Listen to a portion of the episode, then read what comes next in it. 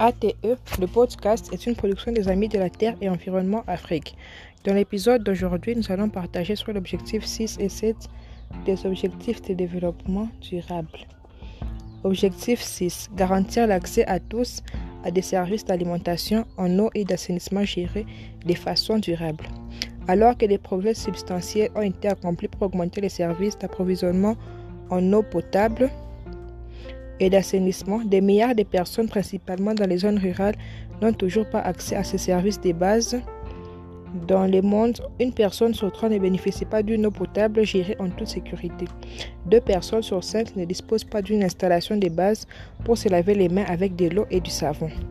Et plus de 673 millions de personnes pratiquent encore la défécation à l'air libre. La pandémie de COVID-19 a démontré l'importance cruciale de l'assainissement, de l'hygiène et d'un accès adéquat à l'eau potable afin de prévenir et de contrôler les maladies. Pratiquer l'hygiène des mains, sauver des vies. Selon l'Organisation mondiale de la santé, se laver les mains est l'une des meilleures façons d'empêcher la propagation des agents pathogènes et de prévenir les infections, y compris les virus de la COVID-19. Pourtant, des milliards de personnes n'ont toujours pas accès à un système d'assainissement et d'eau potable et les financements sont insuffisants. Trois personnes sur dix n'ont pas d'accès à des services d'eau potable gérés de manière sûre et de six personnes sur dix n'ont pas accès à des installations sanitaires gérées de manière sûre. Les femmes et les filles sont responsables de la collecte de l'eau de 80% des ménages sans accès à l'eau sur place. Entre 1990 et 2015, la proportion de la population mondiale utilisait une source d'eau potable améliorée a augmenté de 76 à 90%. Plus de 80% des eaux usées résultent des activités humaines sont déversées dans les rivières ou la mer sans aucune dépollution. Environ 70% de toute l'eau prélevée dans les rivières, lacs et aquifères est utilisée pour l'irrigation. Les inondations présentaient 70% de décès liés à la catastrophe causées par des aléas naturels. Pour les populations urbaines pauvres vivant dans les bidonvilles et qui n'ont pas accès à l'eau potable, les conséquences de la COVID-19 pourraient être bien plus graves. C'est pourquoi l'ONU Habitat travaille avec des partenaires pour faciliter l'accès à l'eau courante et le lavage des mains dans les établissements informels. En réponse à la flambée de la COVID-19, l'Organisation internationale pour les migrations renforce ses services d'assainissement et d'hygiène dans le but d'appuyer la prévention et le contrôle de la maladie. Il s'agit notamment d'apporter un soutien continu aux pays touchés à risque, à faible capacité et fragiles en matière de services d'eau, d'assainissement et d'hygiène et de prévention et contrôle des infections dans les établissements de santé. Pour en savoir plus sur les activités menées par les membres et partenaires d'ONU en eau en réponse à la COVID-19. Objectif 7. Garantir l'accès de tous à des services énergétiques fiables, durables et modernes, à un coût abordable.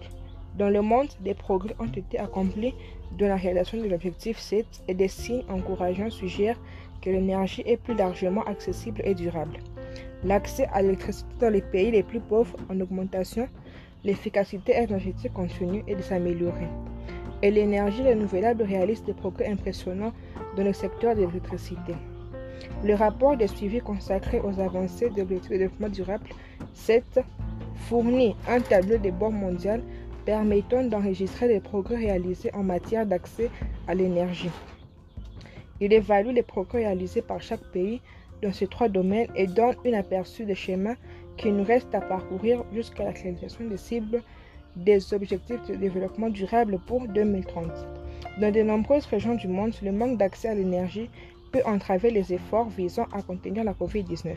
En effet, les services énergétiques sont indispensables à la prévention des maladies et à la lutte contre les pandémies, que ce soit pour alimenter les établissements de soins de santé et fournir de l'eau salubre aux fins de l'hygiène des bases ou pour assurer la mise en place de communications et de services informatiques qui permettent aux personnes de rester en contact en observant une distanciation physique. Sans accès à l'électricité, les hôpitaux et les communautés locales pourraient partir davantage de cette catastrophe et le relèvement mondial pourrait s'en trouver considérablement ralenti. La représentante sociale du secrétaire des Nations Unies pour l'énergie durable pour tous a expliqué pourquoi l'accès l'énergie est essentiel pendant la crise du coronavirus et a défini trois moyens d'action pour répondre à la crise provoquée par la COVID-19. 1. Donner la priorité aux solutions énergétiques visant à alimenter les établissements de santé et les premiers secours. 2. Maintenir les consommateurs vulnérables connectés. 3. Augmenter la production d'énergie fiable, ininterrompue et suffisante afin de favoriser une reprise économique plus durable. La part des énergies renouvelables de la consommation finale d'énergie a atteint 17,5% en 2015.